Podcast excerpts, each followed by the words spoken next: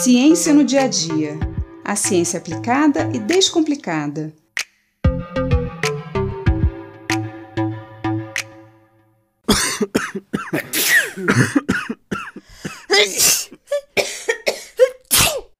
Eu acho que nós nunca mais lidaremos com alguém tossindo ou espirrando como fazíamos antes dessa pandemia.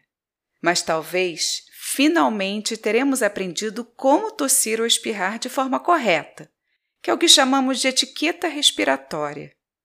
O ideal é usar um lenço de papel para cobrir o nariz e a boca, como uma máscara. Descartar o lenço imediatamente e lavar as mãos. Mas caso não tenha um lenço à mão, Use a parte interna dos cotovelos para cobrir a boca e o nariz. Nunca tussa ou espirre nas mãos. E isso deve ser feito em qualquer situação, com ou sem Covid. Através da tosse e do espirro, nós expelimos uma grande quantidade de gotículas que podem estar carregadas de vírus e bactérias. E se não tomarmos esses cuidados, contaminamos o ambiente e as pessoas que podem estar por perto. Nesse momento em que todos devemos usar máscaras o tempo todo, é importante lembrar que ao tossir e espirrar, não podemos de jeito nenhum remover as máscaras. É aí que há a maior chance de contaminação. Mas por que tossimos ou espirramos? Isso só acontece quando estamos doentes? Bom, a tosse e o espirro têm a função de eliminar algo que está incomodando o nosso organismo e acontecem em locais diferentes do nosso sistema respiratório. Quando respiramos, o ar entra pelas narinas, passa pelas fossas ou cavidades nasais, pela faringe, pela laringe, pela traqueia e chega aos brônquios que estão imersos nos nossos pulmões. É na extremidade dos brônquios, nos alvéolos pulmonares, que ocorrem as trocas dos gases oxigênio e carbônico com sangue. Os pelos das narinas têm a função de filtrar e aquecer o ar que chegará aos nossos pulmões. Assim, partículas que estão suspensas no ar, vírus e bactérias, podem ficar retidas nesse filtro e presas no muco que nós produzimos. Esse muco geralmente desce pela faringe e é engolido. Então, nós digerimos essas partículas ou microorganismos indesejáveis. Mas algumas dessas partículas podem causar irritação na nossa mucosa nasal. E aí precisamos nos livrar delas mais imediatamente. E é aí que acontece o espirro, para justamente expulsá-las o mais rápido possível. As terminações nervosas das cavidades nasais enviam a informação dessa irritação para o cérebro que então responde provocando o movimento dos músculos envolvidos na respiração.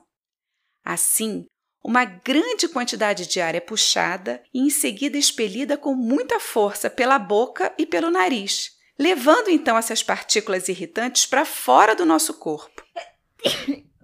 Quando estamos com alguma infecção viral ou bacteriana, que ataca principalmente as vias aéreas superiores, ou seja, cavidades nasais, faringe e laringe, é comum espirrarmos mais, como um reflexo do nosso organismo para nos livrar desses agentes infecciosos. E é por isso também que o espirro é uma das formas mais eficazes de transmissão de doenças respiratórias. Ao espirrar, podemos liberar uma grande quantidade de vírus e bactérias a uma distância considerável, podendo chegar a mais de 3 metros. Mas é importante lembrar que o espirro é uma defesa do nosso corpo e não podemos segurá-lo. Prender o espirro tapando o nariz e a boca gera um aumento da pressão na cavidade nasal que pode causar o rompimento de veias e artérias, além de danos irreversíveis nos ouvidos e nos olhos. Então, libere o espirro. As alergias respiratórias também podem resultar em séries intermináveis de espirros. Se você é alérgico, os espirros podem não estar relacionados a uma infecção e ser apenas uma reação exagerada do sistema imune. Nesses tempos de pandemia, qualquer espirro pode nos deixar em estado de alerta.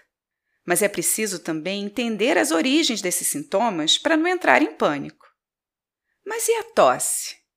A tosse também é uma reação do nosso corpo para nos livrar de partículas ou microorganismos indesejáveis, mas é mais comum quando há alguma irritação nas vias respiratórias inferiores, traqueia, brônquios, bronquíolos e alvéolos pulmonares.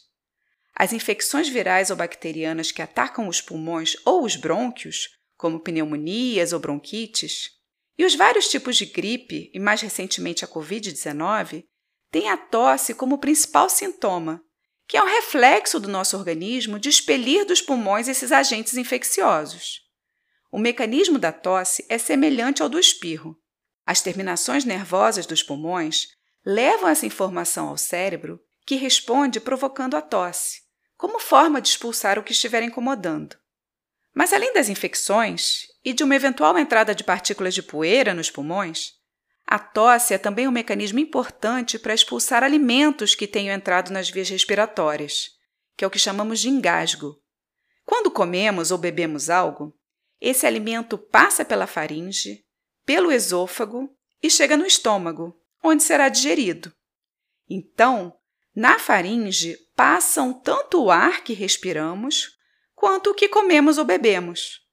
O ar desce pela laringe, enquanto o alimento desce pelo esôfago. Mas, para que cada um siga a direção certa, nós temos mecanismos de bloqueio como portas que se abrem e se fecham ao longo desse caminho.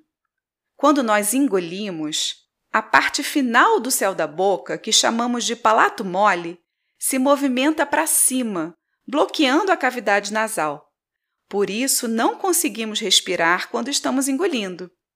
Nesse momento, a epiglote, que é uma espécie de válvula de cartilagem que fica na base da faringe, se movimenta para baixo, fechando a entrada da laringe e impedindo assim que o alimento desça pelas vias aéreas.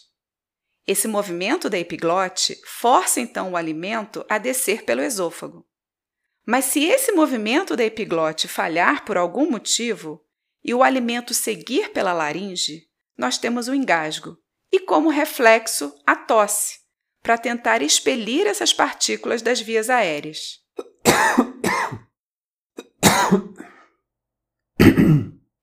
Mas a tosse persistente pode ser sintoma de várias doenças, tanto respiratórias, como alergias ou infecções virais ou bacterianas, quanto digestivas, como refluxo, e por isso precisa ser tratada.